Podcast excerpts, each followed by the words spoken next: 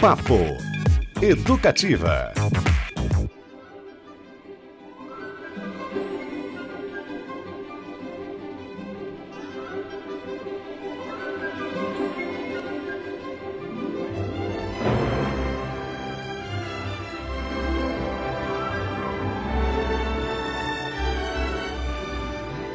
Opa! Uma excelente quinta-feira pra você, tudo certo por aí? Nós não somos ETs, né, Beto Pacheco, mas chegamos perto às vezes.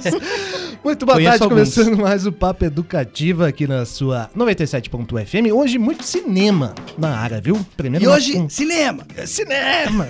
Uma conversa super legal com o Filipe Lapietra, que tem uma história que envolve Steven Spielberg. Já já a gente conta esse rolê todo muito legal. Na sequência, gente, a conversa é com Marcelo Jardim, maestro responsável pelo concerto com trilhas sonoras compostas por John Williams, que rola hoje às 8 da noite no Guairão. Além disso, claro, a repercussão, é, infelizmente, da morte, morte de Glória Maria, né? Ela faleceu hoje no Rio de Janeiro, uma Triste. um ícone da telejornalismo brasileiro e outras coisinhas mais. Temos promoção também, já já te conto aqui para o show de Tereza Cristina. Antes, Fabrício Manaus na área, Beto Pacheco, boa tarde. Boa tarde, bom dia pra quem ainda não almoçou, boa noite pra quem está ouvindo a reprise às 11 da noite. E se semana passada tivemos zumbis, hoje é ET, tubarão, dinossauro, vai ser uma loucura. Giovana Palaura também brilhantando o papo educativo desta quinta-feira, tudo bem, Gi? Tudo certo, uma ótima quinta pra todos. Muito bom, ó, vamos lançar já a promoção, o Filipe tá, Filipe Lapietra tá na linha com a gente, já já a gente dá bom dia pra ele. É o seguinte, pensou que a gente não teria promoção? Com Pensou errado. Errou! Olha só, quer ir ao show de Tereza Cristina, Orquestras da Oficina? É no sábado, em dia 4 às 8 da noite, no Guairão. E claro, a Educativa te leva. Então mande agora uma mensagem para o nosso WhatsApp 33317756 com seu nome bonitinho e responda a pergunta qual a rádio que está com tudo e mais um pouco na oficina de música. Entrevistamos ao vivo Vasso ontem é do Lobo. É. Grande entrevista, Beto Pacheco está de parabéns. Obrigado. Nem tremeu, né? Nossa, mãe do céu, minha mão fica chacoalhando assim. Edu Lobo, Vanessa Moreno e Ayrton Tarroz. Muito legal, showzão ontem no Guaíra, né? Muito legal. Ó, vale lembrar que nesse show a Teresa canta os maiores sucessos de Paulinho da Viola, que aliás confirmou show em Curitiba em junho deste ano. Imperdível, hein? Tá valendo o nosso WhatsApp 33317566, um par de ingressos para o show de Teresa Cristina e Orquestra de MPB, combinado? Vamos nessa então, porque olha só, imagine o seguinte, hein? Dois irmãos apaixonados pelo cinema fazem um curta-metragem em 2016, inspirado em Steven Spielberg. 50 segundos mostrando o jovem Spielberg descobrindo a magia do cinema e, com o decorrer da sua obra, inspirando mais e mais pessoas. O fato é que este curta, por caminhos curiosos, chega ao seu personagem principal, diretor de obras-primas como ET, A Lista de Schindler, A Cor Púrpura e outras santas. E ele responde em e-mail com as seguintes palavras, aspas. Essa deve ser a homenagem mais doce que eu já vi. Este e-mail enviado pelo Spielberg aos irmãos em 2019 hoje está enquadrado, mas a história não para por aí. Os Fabelmans, é, aliás, o espectador que assistir ao novo longa do cineasta americano, Os Fabelmans, vai se deparar com cenas praticamente idênticas àquele curta de sete anos atrás.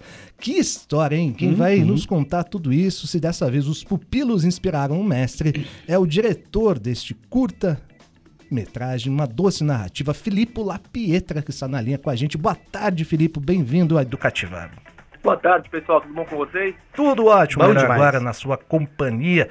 Rapaz, que história, hein? Começa, na verdade, com um curta de House Job, né? Com o Tato Gabus Mendes, lá de 2014. Vocês foram, aliás, premiados no festival Rain Dance na Inglaterra. E aí, parte do prêmio era uma verba de mil libras, cerca de 6.500 reais, para fazer uma vinheta de abertura da edição seguinte. Como é que foi essa ideia de ter como mote o Steven Spielberg, mote dessa história, né? Conta pra nós. Essa ideia surgiu da seguinte maneira, né? Como é que foi o briefing do pessoal do Festival da Inglaterra? Eles falaram assim, ó, tem que fazer um filme de 50 segundos e a ideia principal do filme é cri- passar a mensagem de se inspirar e ser inspirado. Aí o raciocínio foi muito claro pra mim e pro meu irmão. A gente falou, bom, a gente, o primeiro filme que a gente foi ver no cinema foi Jurassic Park. O diretor que mais inspirou a gente a vida toda foi Steven Spielberg. E eu já, por pesquisar muita coisa dele, eu sabia que é, é, o primeiro filme que ele viu no, no cinema foi o The Greatest Show on Earth, Uhum. né? E a ceninha do trem mexeu muito com ele e ali que foi o start. Então a gente condensou ali a narrativa. Uma criancinha, que é o Spielberg, vendo a cena do, do trem colidindo na tela do cinema.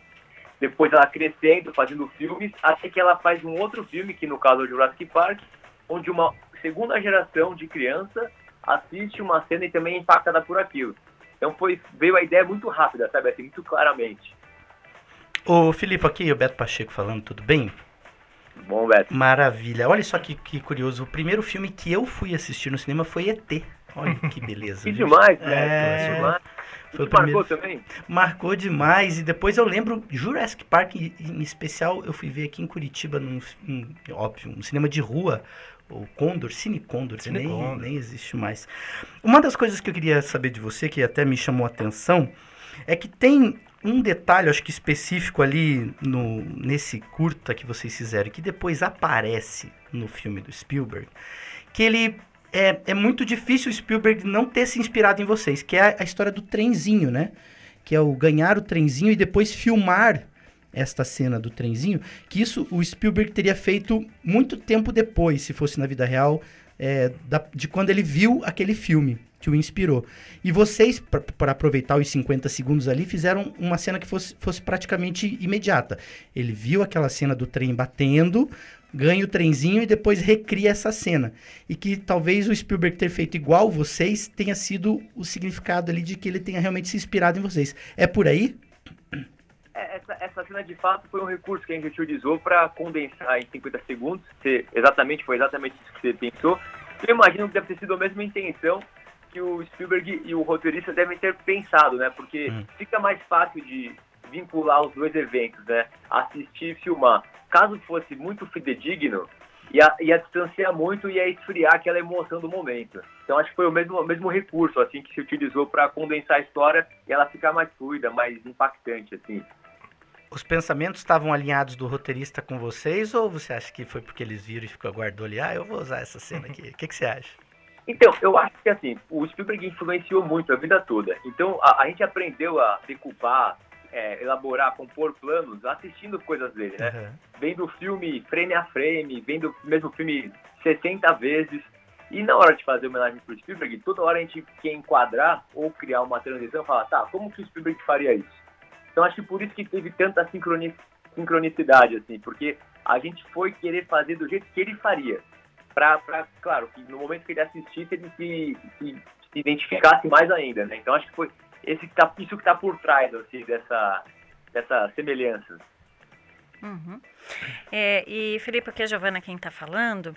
É, queria ver se isso, esse, essa homenagem, essa utilização, né, essa semelhança que vocês vi- viram, né, que todo mundo está podendo conferir agora no novo filme do Spielberg, não inspira a continuação de outras histórias. Por exemplo, que marcou minha infância também, do Beto Pacheco falando do filme do ET, é, e me marcou recentemente até, foi uma continuação do filme ET, por exemplo, uma campanha publicitária.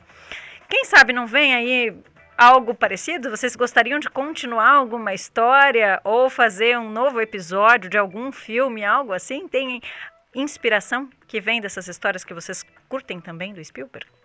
Ah, com certeza, né? Eu vi também esse comercial, é muito bacana, né? Que, que aparece o Elliot e o ET, né? Isso. Uhum. Achei muito bonitinho também. Ah, com certeza, a gente tá sempre aberto para para futuras homenagens, assim, né? E foi- mas foi muito legal. A, a conexão que a gente sentia realizando o processo, assim, era de arrepiar, assim. Sem brincadeira, a gente sonhava com ele até. É, e, inclusive no filme tem um momento, né, na homenagem, que ele fala action, né? Uhum. E eu queria botar a voz dele. Então eu vi o making off de todos os filmes deles até achar um que tinha lip sync, que foi o, inclusive, do Amistad. E a gente colocou, ficou perfeitinho ali. Então tem até a voz dele ali. E aí, e aí um outro fato curioso, eu, eu deixei a barba crescer, deixei o cabelo crescer para poder interpretar o filme. Porque se um dia, em 2010, é bom, se um dia ele vai ele ver, ele vai saber que foi eu que fiz, porque não tem como eu estar lá sem ter feito. Então eu já quis aparecer lá dessa maneira. Olha só. Você sabe que eu só quero fazer um, um adendo aqui. Eu poderia falar que quando eu vi, o primeiro filme que eu vi foi o ET, que seria um remake, mas não, foi lá quando foi lançado mesmo. eu pensei- é, faz tempo. Antigo, hein? É antigo, faz tempo. faz. Cine Condor, Puta. rapaz. Muito bom, Tempo Papo. Educativo de hoje. A gente está conversando aqui com o Filipe Lapietra, um dos irmãos aí responsáveis pelo curta-metragem que chegou através de uma história sensacional às mãos e aos olhos de Steven Spielberg, grande inspiração da dupla. Ó, a promoção tá valendo, deixa eu reforçar aqui para o show de Tereza Cristina, mande seu alô para o nosso WhatsApp 33617556, tá legal? Na sequência, Marcelo Jardim vai falar sobre o concerto com trilhas de John Williams, tem tudo a ver, né? Nossa, Cinema, hoje- ET, Jurassic Park. Aham. E aqui o Felipe com a gente continua. Olha só, o, o Felipe é, teve um trabalho muito grande aí, acho, de pesquisa, né? Vocês são fãs do Spielberg, é claro, mas uma até uma câmera idêntica àquelas dos primeiros anos do cineasta vocês usaram, né? Conta um pouquinho pra gente essa imersão no univer- universo de Steven Spielberg. É, exato. A gente queria fazer o mais real possível, né? Pra ele, quando ele visse, ele se identificar. Ele realmente atingir ele até de um jeito, uma homenagem mesmo, né? Que ele, que ele gostasse de ver. Então a gente foi atrás da câmera, a mesma câmera que ele usou, que eu descobri isso através da biografia dele, é um livro que chama Spielberg, e lá tem as fotos dessa câmera. É, e também os curtas que ele realiza na infância, a gente também pegou os dois primeiros, que é o Gunsmug, né? Que tem esse filme, ele brinca com as irmãs deles, né? É um, é um, um western, assim, né? Tem os menininhos brincando de bang bang. E o segundo filme que a gente botou também é um filme da infância dele, que é o Escape to Nowhere, que é um filme que tem no YouTube na íntegra, assim, o dele versão ainda de criança. Cara, é incrível. Já tem lá o DNA da decupagem do Spielberg, os movimentos de câmera. E a gente também foi bem fiel quanto ao recurso que ele tinha para realizar a explosão, por exemplo. Isso a gente descobriu vendo o making off do Soldado Ryan, que o pai dele, né, como lutou na Segunda Guerra, tem um especial sobre esse curta no, nos extras. E o pai dele fala que o Spielberg ia princípio falou assim, pai, quero usar explosivo. Que o pai dele falou, pô, Steven, não dá, né? Você é criança ainda. Então eles desenvolveram essa técnica de fazer um buraco na terra, colocar uma tábua com uma pedrinha como se fosse uma alavanca, colocar farinha em terra, e aí quando a- a- o atorzinho, o mirim, a criança, pisasse naquilo caísse no chão, e aparecia que tinha uma explosão atrás. Então a gente foi nesses detalhes, assim, pra chegar bem nele e ele falar, caramba, esses caras realmente me estudaram, esses caras sabem o que estão falando. Que bacana. Ô, Filipe, você já assistiu um filme chamado Raiders, The Story of the Greatest Fun Film Ever Made? Já viu esse Ah, filme? Eu vi, eu vi que foram crianças que recriaram Indiana Jones, né? Exato. Na, no- tem no Netflix um documentário depois que esse filme é resgatado porque ficou faltando uma cena, que era a cena do avião, que, ele, que o Indiana Jones luta lá. E eu achei. Você veja só, né? Tudo a ver. É, tudo a ver, né? E é, fica aqui como dica, até para os nossos ouvintes, é um documentário que tem na Netflix contando essa história de crianças que reproduziram cena a cena o Indiana Jones é, e os Caçadores da Arca Perdida. Mas por falar em história interessante, como é que esse curta de vocês chegou no Spielberg? Porque isso também não é é um caminho que não parece fácil, né? Como é que chegou lá?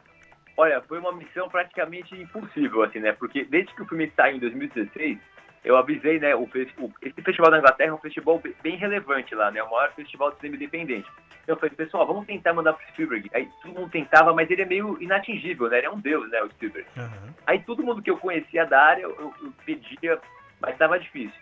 Aí, em 2018, teve um workshop aqui no Brasil é, de fotografia e um dos professores é o Dan Mindel. E esse cara, ele é fotógrafo do J.J. Abrams. Juntos eles fizeram Missão Impossível 3, é, Star Wars, essa segunda retomada, Star Trek, diversos filmes. E eu, eu, eu participei do curso, era uma semana junto com ele. Quando chegou no final do curso, né, que a gente já estava mais próximo, eu cheguei de canto e falei assim, Mindel, eu queria te mostrar uma homenagem que eu fiz pro Spielberg. Como é curtinha, né, dá pra mostrar no celular mesmo. Deu play ele gostou. Eu falei, Dan, eu queria te pedir um favor. Você poderia mandar pro JJ, pra ele mandar pro Spielberg?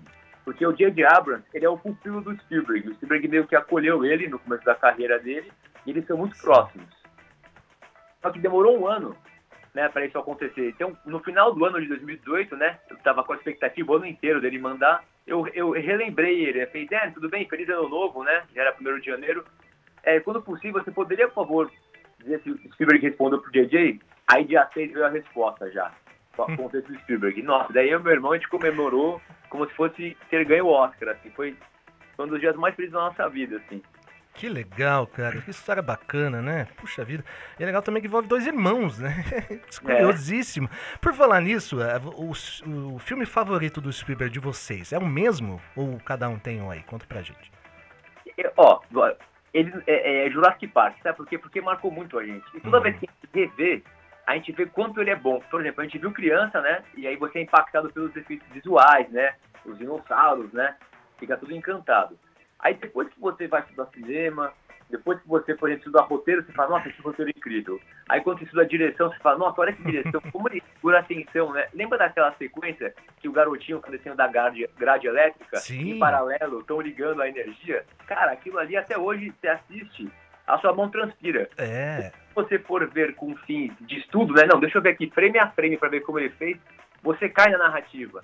Ele é um, ele é uma, ele é um mestre, assim. Ele, ele orquestra tudo de um jeito que você cai na história e é conduzido, assim. Ele é o melhor diretor, assim, da história. A cena do que o menino se esconde atrás do balcão também, né? É um, Também. tem um suspense ali, rapaz, com o dinossauro andando devagar, aquele silêncio, só ele, né? Incrível. É, né? incrível. A- Uhum. Até pro pessoal aí que tá ouvindo saber como é que foi a mensagem do Spielberg. Fala, lê- diz pra gente o que que o Spielberg escreveu pra vocês. Conta aí pra gente. Ele escreveu, ele escreveu, ele mandou uma mensagem pro J.J. Abrams e Uhum. mandou pro Dan Mindel, né? Então ele mandou assim, né? That may be the sweetest tribute I have ever seen, né? Que é, esse, esse, esse é o tributo mais doce, né? Que eu já vi. Aí o final foi muito forte. E até hoje eu carrego ele num print do e-mail no meu celular de desktop pra ficar de motivação. Ele fala assim, the bigger we dream, the more we can expect to, to achieve. Quer dizer, quanto, mais, quanto maior nosso sonho, né? Quanto mais longe sonhamos, né? Mais longe vamos atingir, né? Tipo, quanto maior o nosso sonho, mais, mais longe vamos chegar. Então a gente continua sonhando grande e quem sabe um dia poder conhecer ele seria uma honra também, né? Nossa, é, caramba, é tão improvável, porque assim, foi por um caminho, voltou pelo mesmo caminho, né? E não, além de você falar que nem o Spielberg que é um deus do cinema, pô, o JJ também se É. disponibilizou, poxa vida, que legal, né? Muito legal. Eles foram muito generosos, tanto o Dan Mindel quanto o J.J. Abrams, assim. Muita gratidão a ele. Que demais. E, Filipe, projetos futuros aí, acho que certamente todo esse rolê abriu algumas portas, talvez, para você na história, tem muito potencial. Vocês estão trabalhando em algo, é um filme aí, eu sei que vocês também é, trabalham com publicidade, cinema de publicidade, né? Conta pra gente como é que foi a repercussão na carreira de vocês. Olha, esse filme ele é muito importante na nossa carreira, porque quando ele foi feito em 2016, ele ganhou um prêmio muito importante no Festival de Cannes, que chama Young Directors Award. E esse prêmio abriu a porta pra gente de uma maneira absurda, assim. Na mesma semana que esse prêmio saiu, pra você ter uma noção, eu fui contratado para dirigir um longa na Paris Filme, e eu fui contratado por- pela melhor produtora de publicidade de São Paulo da época para dirigir comerciais lá.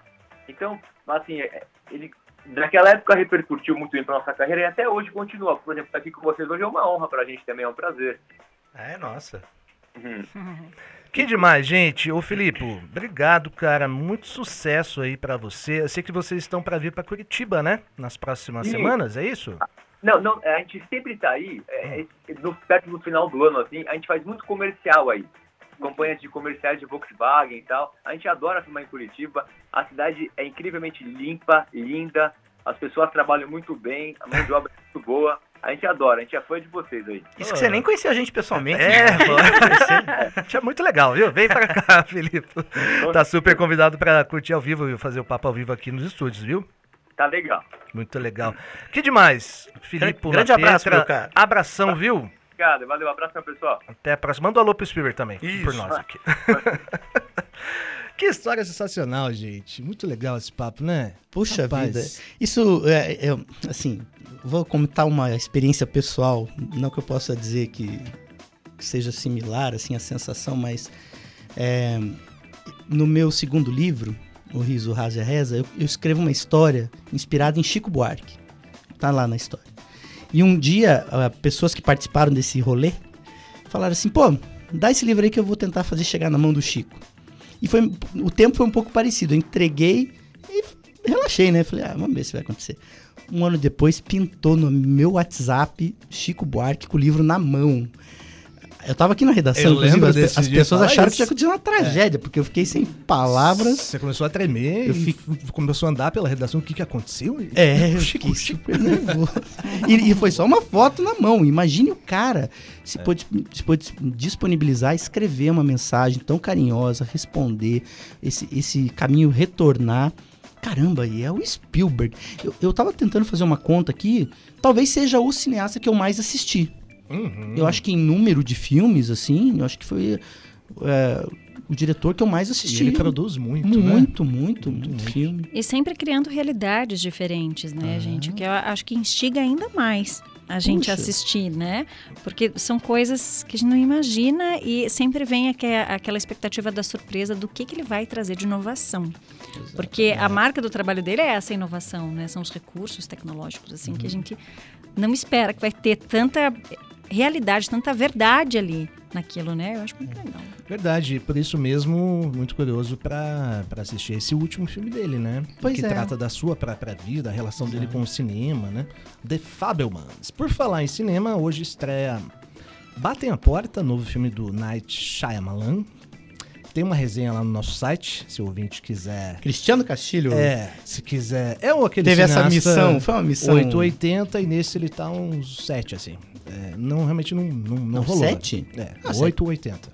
Então tá. Ah, entendi, entendi, entendi. Nossa, então foi feia a coisa. É, não, não curti não. É um filme cheio de pontas soltas, uma premissa que não faz muito sentido. Tem a ver com epidemia, com desastres naturais e apocalipse, né?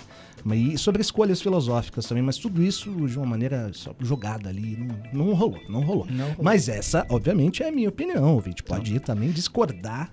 Pode né? ir lá assistir, criticar Exatamente, Cristiano Castilho. Manda criticar, mensagem crítica. 33317566. O debate, diálogo, adorando. Que voltamos, 2023, vocês sabem, é o ano da volta do diálogo, gente. É isso aí. E também estreia hoje o Bunches of Inisherin, filme que o Beto assistiu Isso. anteriormente. Também tem uma resenha lá no nosso site. Eu dei mais sorte. Nove indicações ao Oscar, né? É, então, esse de 880 tá ali num 70 e... Bom, 72, vale. Muito legal. Hoje tem coluna de cinema com Paulo Camargo comentando esse filme também. Vai ter repeteco à tarde. Paulo Camargo concordou comigo? Eu não vi a Concordou, ele adorou o filme. Adorou. Então ele está certo. Ele está certo. Ó, antes do intervalinho, o João Trisca mandou um salve aqui, ouvindo vocês da Lapa, diretamente da Lapa. Ele disse que toca na P3R sexta e sábado. Abraços pra mim, pro Beto e pra Giovana. Grande abraço. Valeu, João Trisca. Encontrei com ele rodando. terça-feira no show da Letícia Sabatella e do Troy. Ó, Ai, que legal. demais. Vamos ouvir mais um pouquinho de ET? Vamos. Ou, vamos, toque ET. Adoro Toca o essa ET aí. Daqui a pouquinho, intervalo, gente, na sequência, a repercussão da morte de Glória Maria, depois entrevista com o Marcelo Jardim. Fica por aí, a gente volta já. Muito bem, voltamos com o Papo Educativa desta quinta-feira, tudo certo por aí? Vou te relembrar, hein? Pô, a chance de ver Tereza Cristina na faixa, não vamos perder essa, pessoal Cantando Paulinho da Viola. cantando Paulinho da Viola. Ó, o show é no sábado, dia 4, às 8 da noite, Tereza Cristina com orquestras da oficina, hein?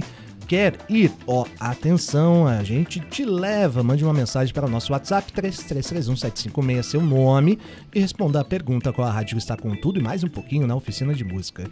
Lembrando, como o Beto adiantou, a Tereza canta os maiores sucessos de Paulinho da Viola. Imperdível, grande, grande voz, Tereza Cristina, no sábado às 8 da noite no Guairão. Não perca essa. Eu posso É. cantar aqui Paulinho da Viola, se vocês quiserem. Não, eu ou que- vocês que- aceleram, manda mensagem e como tenta ver com Teresa tamo- Cristina. Tamo de boa. Não? Não, tô brincando. Você canta.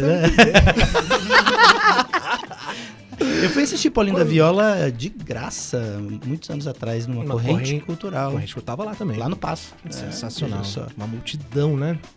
Poxa, foi incrível. Naquela época, quando tinha esse, eh, a, a corrente cultural, as viradas culturais de Curitiba, era, também era um rolê muito parecido com a oficina, né? Você acaba encontrando uma galera. E muito mundo. legal que era na rua, né? É, Tinha um palco, na, então. lembro, num show, acho que foi do Benegão, que ele subiu numa banquinha de jornal. ali, sabe aquelas banquinhas na, na 15? É, olha só, agora você me lembrou de uma cena também. Tia Lenita Sicupira, minha querida, amada amiga da minha família. é, também, eu sempre encontrava ela nos rolês assim. Ela É. tava sempre pendurada em alguma coisa pra ver melhor. negócio. Saudade de uma corrente cultural, hein? Ó, gente, a notícia triste do dia, né? A jornalista Glória Maria morreu no no Rio de Janeiro na manhã desta quinta-feira. Em 2019, ela foi diagnosticada com câncer de pulmão. O tratamento com imunoterapia teve sucesso, mas depois ela sofreu metástase no cérebro, que também pôde inicialmente ser tratada com êxito por meio de cirurgia, mas aí os novos tratamentos não avançaram. Na Rede Globo desde 1971, a Carioca foi a primeira repórter a entrar ao vivo em cores no Jornal Nacional. De 98 a 2007, a Glória apresentou o Fantástico e desde 2010 fazia parte da equipe do Globo Repórter.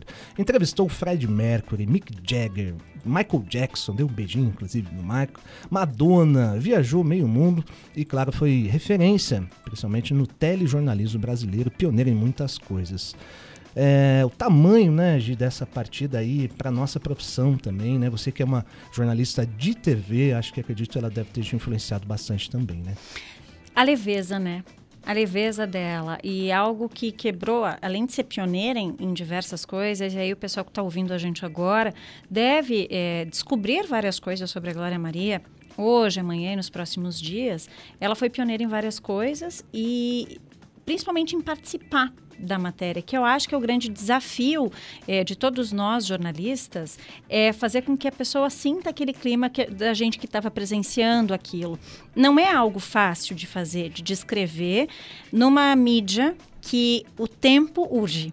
Então, pensar que a gente tem um minuto e meio, dois minutos. Em matéria especial, a gente tem quatro é um desafio muito grande. E você conseguir tocar, despertar aquela curiosidade e fazer com que a pessoa entenda qual é a sensação é algo que eu acho que só a Glória Maria consegue fazer com maestria, com perfeição.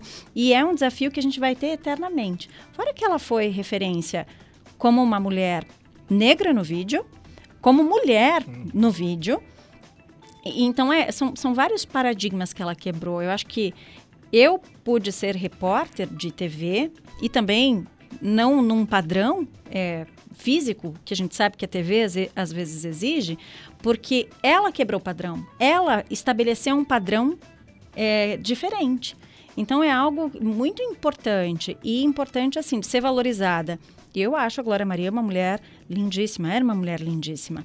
Mas num tempo em que a gente tinha uma perfeição, em que a cor da pele do cabelo, em que o corte de cabelo fazia diferença, ela veio e mostrou. Nós mulheres podemos ser quem nós quisermos ser, independentemente de qualquer coisa, e a competência que vale, é o talento que vale. E o talento dela abrir as portas de tudo. Isso foi na profissão, na vida pessoal. Ela namorava homens mais novos do que ela, independentemente da nacionalidade. Foi julgada muitas vezes por isso, ela falou sobre o julgamento.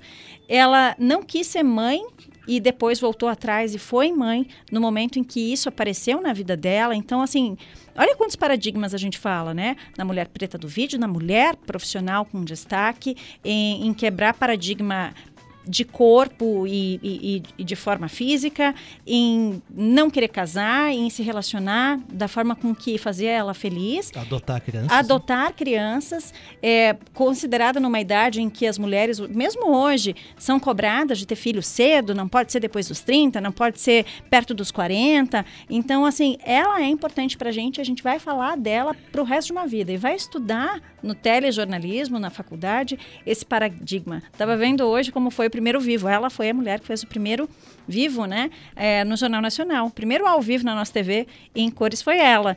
E claro, né, gente, já com perrengue superando de uma forma que só Glória Maria faz. A luz caiu um minuto antes dela entrar no ar. Imagine. Hum. Como é que você troca a lâmpada? Glória Maria e a equipe dela conseguiram. Liga o farol da Veraneio, que era o carro da reportagem. Só que, gente, a luz não iluminava o rosto. Era noite, Jornal Nacional. Ficaram de joelhos ela e o repórter cinematográfico para poder fazer o ao vivo. O primeiro ao vivo em cores da TV brasileira foi com luz de uma veraneio com a repórter e o cinegrafista de joelhos. Tem algo mais representativo? É, realmente. E ela, é isso que você falou que eu acho muito, muito legal, que era uma capacidade de fazer simultaneamente é, todas as técnicas, todo o apuro profissional, uhum. jornalístico, aliado a uma empatia, a uma forma de ser.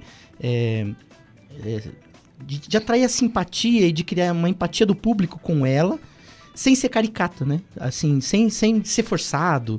É, era, tão, era tão natural e técnico ao mesmo tempo, que é isso que é o complexo de você achar pessoas similares a ela. Né? De tá uhum. estar na frente ao vídeo de uma maneira absolutamente técnica, com todas as, as características necessárias porém de uma forma natural. Ela é, é exatamente. E essa coisa é, que a Gi comentou de se colocar como personagem é algo muito arriscado no jornalismo, Muito arriscado. né? Não só na TV, mas se colocar como parte da notícia. E acho que foi outro dos paradigmas quebrados, né? Porque ela fazia isso de uma forma tão natural, tão espontânea, e, e aí contava a notícia melhor dessa forma, né? Então, pequenas revoluções feitas por E que Maria. conquistava não só os brasileiros, mas pessoas de fora. Ela foi uma das jornalistas brasileiras que mais entrevistas fez com personagens internacionais. E vão lembrar de apenas duas histórias, assim, que são bem emblemáticas. O beijo que ela ganhou do Michael Jackson quando ele veio gravar o videoclipe né, aqui no Brasil, né, e com a participação do Olodum.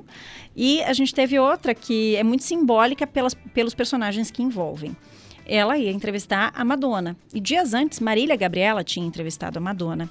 E conseguiu virar piada. Madonna não foi muito legal com a Marília Gabriela e fez piada do inglês da Marília Gabriela. Gente, Marília Gabriela. Outra, Sim. né, pessoa, personalidade, assim, de destaque. Incrível. Quando ela chegou para fazer a entrevista, a equipe avisou que ela teria quatro minutos para entrevistar a Madonna. Glória Maria, sendo Glória Maria, foi o mais natural possível. Sentou ali na banquetinha para entrevistar a Madonna e falou: Madonna, me falaram agora que eu tenho quatro minutos para falar com você. Eu tô nervosa, eu vou errar alguma coisa no meu inglês. E agora já acabou meu tempo com você. A Madonna se encantou com essa naturalidade dela e orientou a equipe, falou: deem a ela o tempo que ela precisar. E foi uma entrevista memorável, em que a Madonna foi extremamente simpática. Então, olha o encanto que ela tinha, né? É, é algo surreal. Fora que, gente, viajou mais de 100 países. Virou meme com mais de 60 anos. Né? viagem Que dela pra os- Jamaica Exatamente, viagem para Jamaica. Cruzou o- a- uma linha no céu em dois balões, gente. O que, o que é isso? É algo muito surreal. Então, ela, ela se permitiu, e eu acho que é a mensagem que ela deixa pra gente.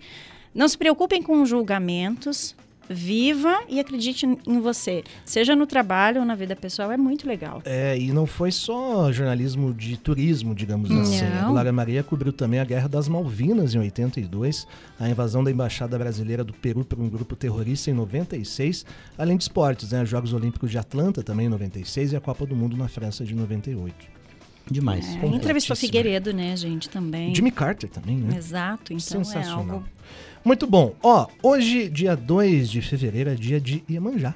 Olha. Viu? É, muito legal. Janaína, Sereia do Mar. Então a gente vai homenagear essa data aqui com uma música muito, muito legal. Está presente no, no álbum Certa Manhã Acordei de Sonhos Intranquilos, que é lindíssimo, de Otto, pernambucano, ex-percussionista da Nação Zumbi aqui em sua carreira solo. Vamos ouvir Janaína com Otto daqui a pouquinho. Tem mais bate-papo educativa com Marcelo Jardim. Segura aí.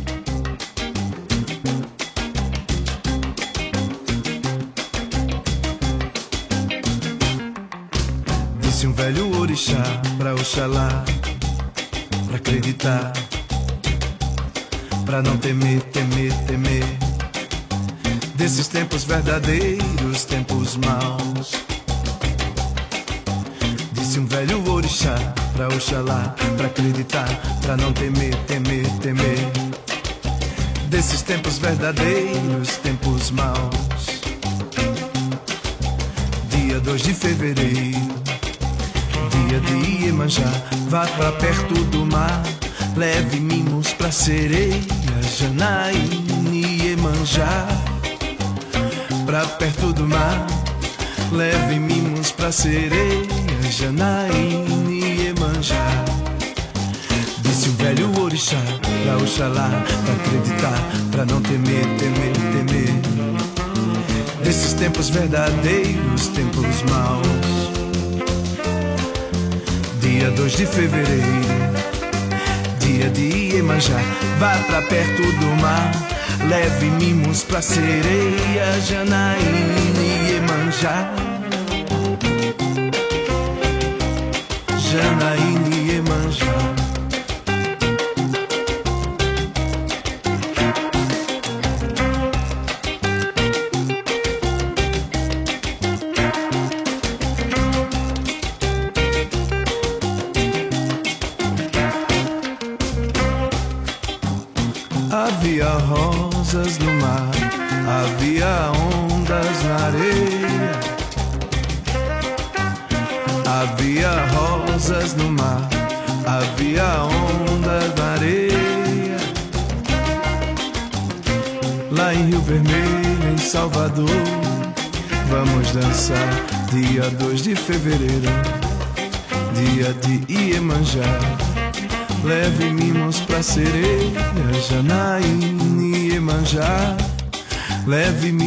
pra sereia, Janaína e Iemanjá.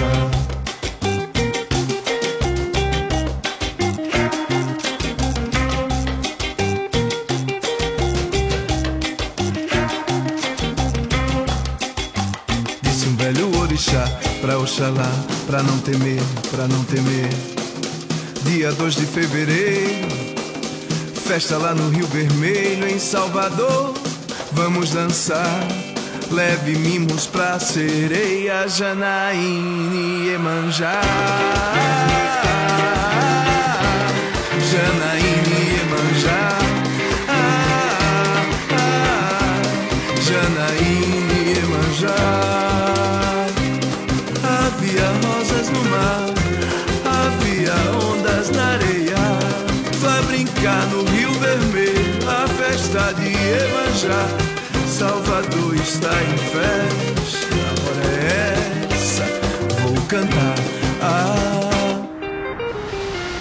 vou cantar, ah, vou cantar, ah.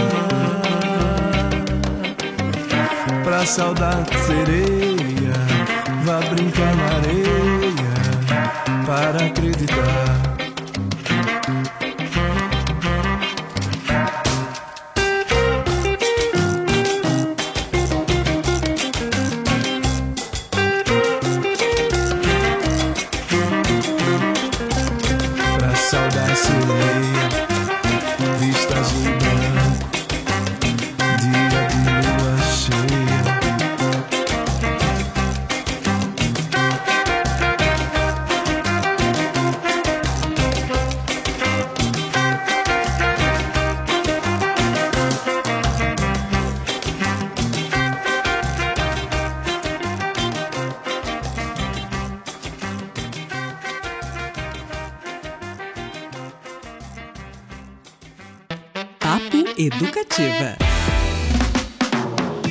Muito bem, belíssima canção, como diria André Molina, que sai de férias, já com saudade daquele zumbizão, hein?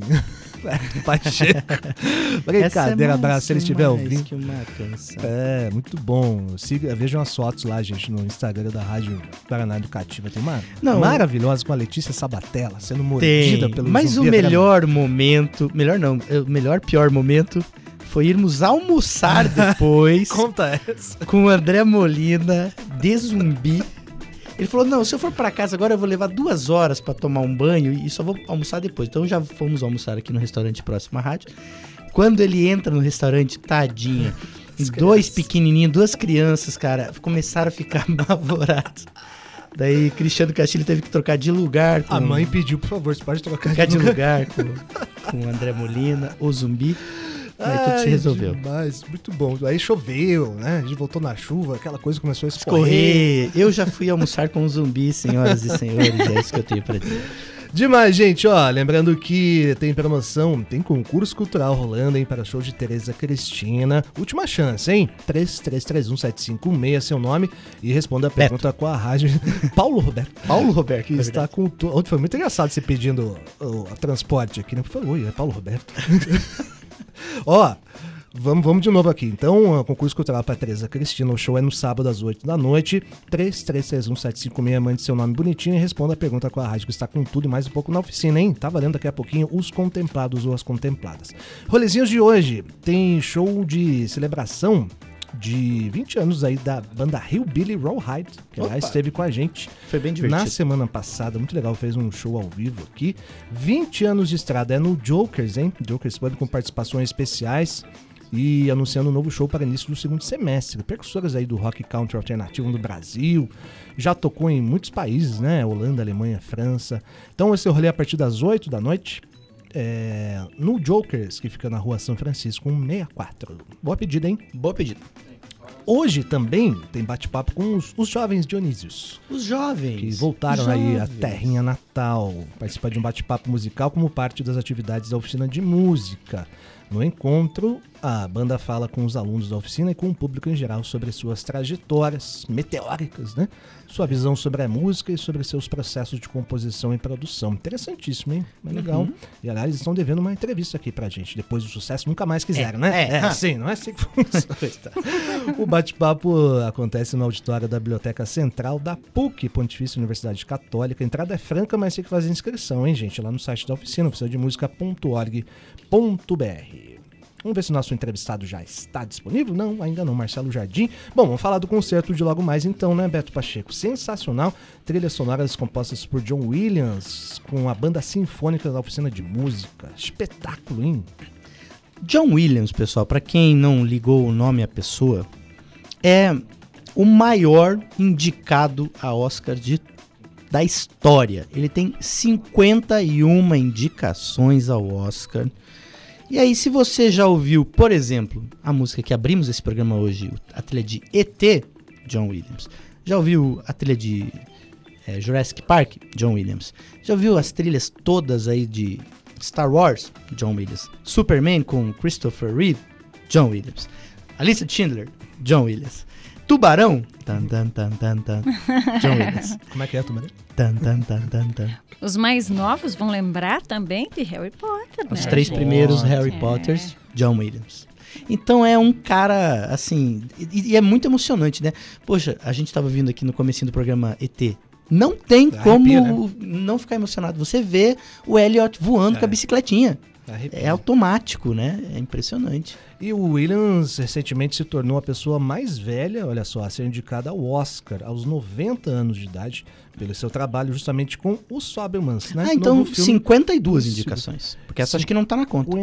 53, Três. segundo as minhas contas. Aham, Ah, então, 53. então tem... Ó, os Fabelmans, aliás, está em cartaz do Cine Passeio, viu? Um novo filme de Steven Spielberg, aí amarra todas as conversas desde o começo, né? Diretor com que ele trabalhou em vários projetos, Indiana Jones, Jurassic Park, Tubarão, ET, Lista de Schindler, etc.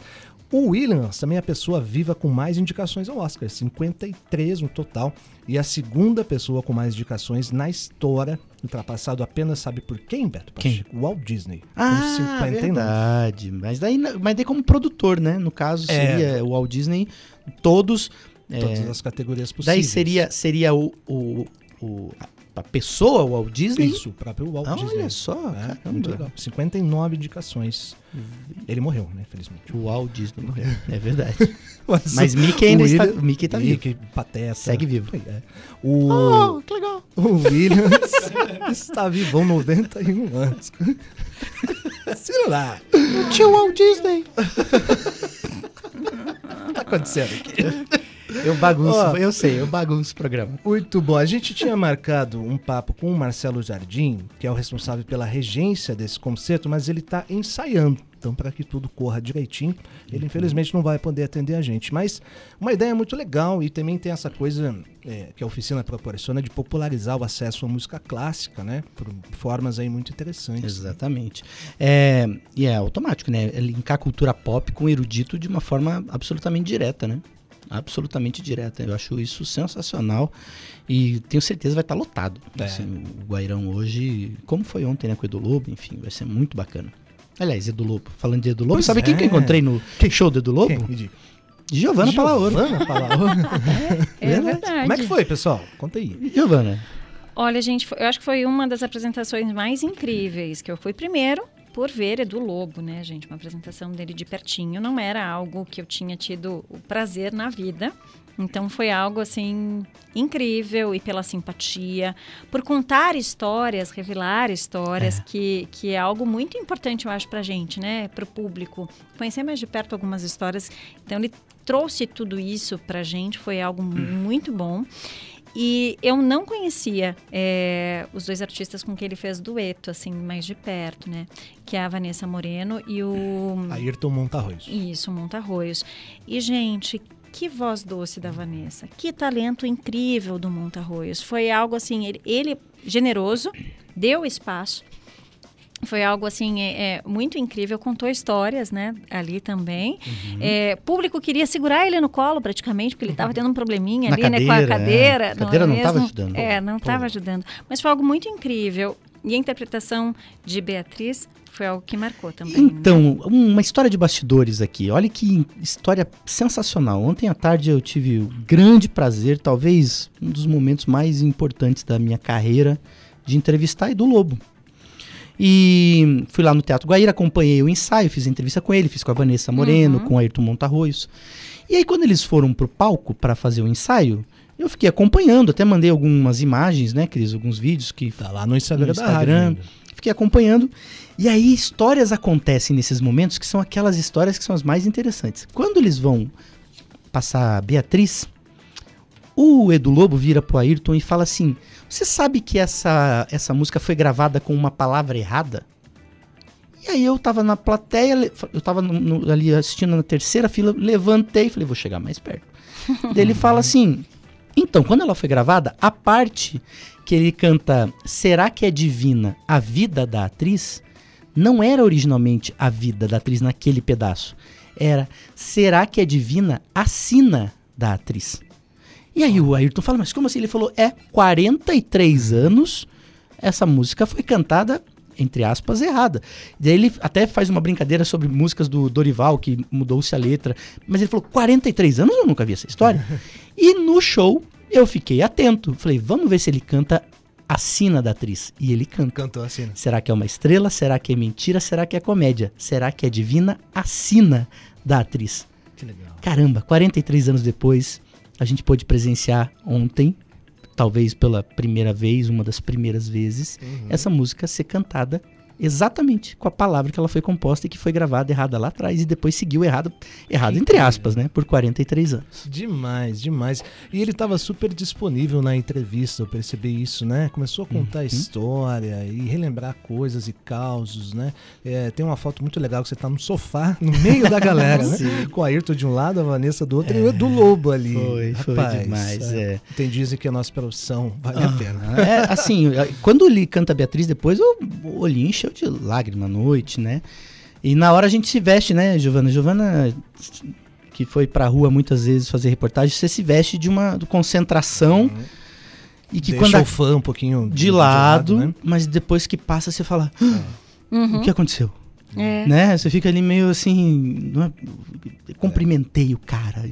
É, alguns amigos. bateu papo, papo, fez ele trazer revelações para todos os fãs, para todo mundo e coisas que só a oficina de música, né? Sim. Faz é. pela gente, assim, traz essas figuras, traz esse encontro das pessoas no palco que a gente não espera, conhece novos músicos. Ontem, quando a gente conversava no, depois do show, eu até comentei com, com o Beto depois. Meu esposo gosta muito de música, fez aula já de baixo, enfim, tem um encantamento pela MPB e tudo mais, como todo e qualquer músico, e ele estava encantadíssimo pela banda, pelos Uau. músicos. E aí, Beto, me ajuda aí, porque eu não entendo, né? Mas justamente as pessoas que dividiram o palco, porque é algo muito importante da gente lembrar, porque claro que o compositor, o intérprete tem muito, né? Ocupa ali o palco e é ali a figura que a gente conhece mais, né? É. Sempre. Mas os músicos são assim impressionantes. É um Foi algo né? incrível, né? Os músicos que estavam no palco ontem dão um papo educativo com cada um. É. Exato. Sem brincadeira. Eles acompanham o Chico Buarque também, né? Era Jurim Moreira na bateria. Uhum. Mauro Senise, é, se você for pesquisar, é que hoje em dia, infelizmente, não tem mais a ficha técnica, né? Que uhum. tinha na época do CD, do vinil. Mas assim, Mauro Senise tocou com quem você imaginar já. É, sopro, é, flauta, saxofone. Jorge Helder no baixo. Fantástico. Jorge Helder, que é baixista do Chico Buarque uhum. e do Edu Lobo e tantas outras pessoas. Até ele é, tem uma história, muito outra história rapidinha de bastidor. Ele é bem baixinho, né? E ele uhum. toca o cello, uhum. né? O violoncelo enorme, assim, o baixão. E aí o, o, Edu falou assim que no show do Chico ele toca um bandolim. O, que o Hamilton de Holanda faz no que tá ele, samba, né? Ele replica o... Aí diz que o Edu contando que brincou com o Jorge. Finalmente se achou um instrumento do seu tamanho. Mas a brincadeira com a altura e tal. E no piano era Cristóvão Bastos. Simplesmente. O maestro Cristóvão Bastos, autor, por exemplo, de Resposta ao uhum. Tempo com Aldir Blanc. Fantástico. Só ele dá um papo educativo aqui com a gente. Então, assim, era sensacional. Demais, demais, gente. Oficina de música segue até domingo, dia 5, hein? E vamos, por falar nisso, anunciar os contemplados ou as contempladas da nossa promoção. Lucas não falou ainda hoje, nem demos boa Pois é, tarde. Lucas, pra o que ele. aconteceu? Tá É, tô, tô, tô sem voz, tô um pouco sem voz hoje. Entendi. Foi pesada a noite? Nossa, comi um negócio estragado ontem. Sei, entendi. Derrubei meu amendoim Você andou, no com, chão. você andou com, em más companhias? Depende do ponto de vista.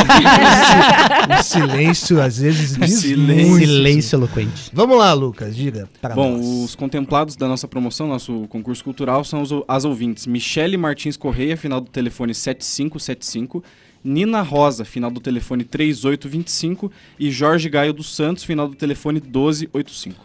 Parabéns! Temos aquele. A alegria da educativa? Como é que é? O Marcílio? Marcílio. Pá, ou então põe Não, o. essa- essa deve estar assim nesse momento. Galinha pintadinha. Parabéns. Ah, muito obrigado, muito obrigado, Educativa. Nossa, amei, amei, amei, muito obrigado. Demais, hein? Ó, daqui a pouquinho a produção entra em contato para explicar direitinho como faz. O show é no sábado, neste sábado, dia 4 às 8 da noite no Guairão, tá bom? Tereza Cristina, valeu demais pelas participações. E a gente vai nessa, né? Oficina segue até o dia 5, a maior melhor cobertura por aqui. E hoje tem o show do, da orquestra tocando as composições de John Williams. Estaremos nessa, né, Beto Pacheco? Estaremos. Muito legal. Beleza, amanhã a gente conta como é que foi, tá bom? Então, Zé, Tá bom. Zé Fini. E vamos terminar nesse clima com uma das trilhas inesquecíveis de John Williams, a música Indiana Jones. Harrison Essa é Ford adora. demais. Giovana Paloura, valeu demais, obrigado pela sua contribuição. Foi lindo o seu depoimento, viu? Obrigada, gente. Eu que agradeço. Tô por aqui sempre. Quem é? Todo dia. Beto Pacheco, aquele abraço. Vamos almoçar? Aquele abraço. Bora. Partiu. Fabrício Manaus, olha Sem, demais. sem Lucas. zumbi hoje junto. Daqui a pouquinho, Scratch com Banana com Tati Ares. Beijos, tchau.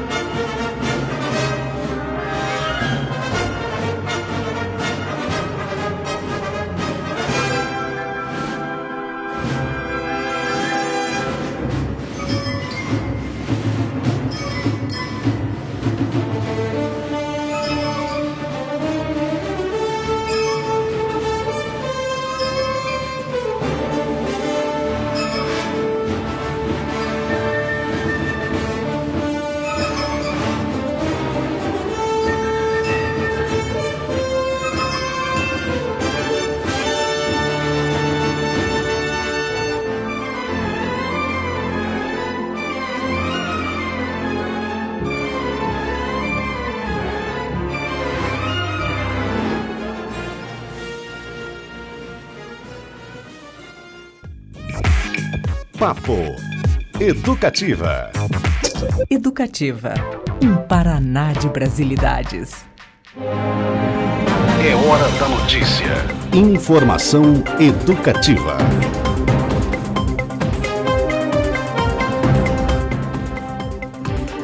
Polícia Federal e a Receita Federal realizaram na manhã desta quinta-feira uma operação contra uma organização criminosa que comercializava vinhos contrabandeados em Curitiba. Foram cumpridos 16 mandados de busca e apreensão de caixas de vinho que seriam comercializadas pela uma quadrilha suspeita de contrabandear as cargas da Argentina. A capital paranaense era utilizada pelos bandidos para fazer o armazenamento da carga que era espalhada pelo varejo aqui da cidade e também em São Paulo. Em Santa Catarina também foram cumpridos mandados em Jaraguá do Sul, Palhoça, São José e Joinville. De acordo com a Polícia Federal, os investigados já foram alvo de outras operações em 2019, quando foram apreendidos com o grupo quatro caminhões e outros dois carros, além de 2.300 caixas de vinho. A polícia identificou que as cargas são de bebidas alcoólicas de grande valor. Os envolvidos nesta operação são investigados pelos crimes de descaminho praticado em associação criminosa e, se condenados, podem ser punidos com até sete anos de prisão.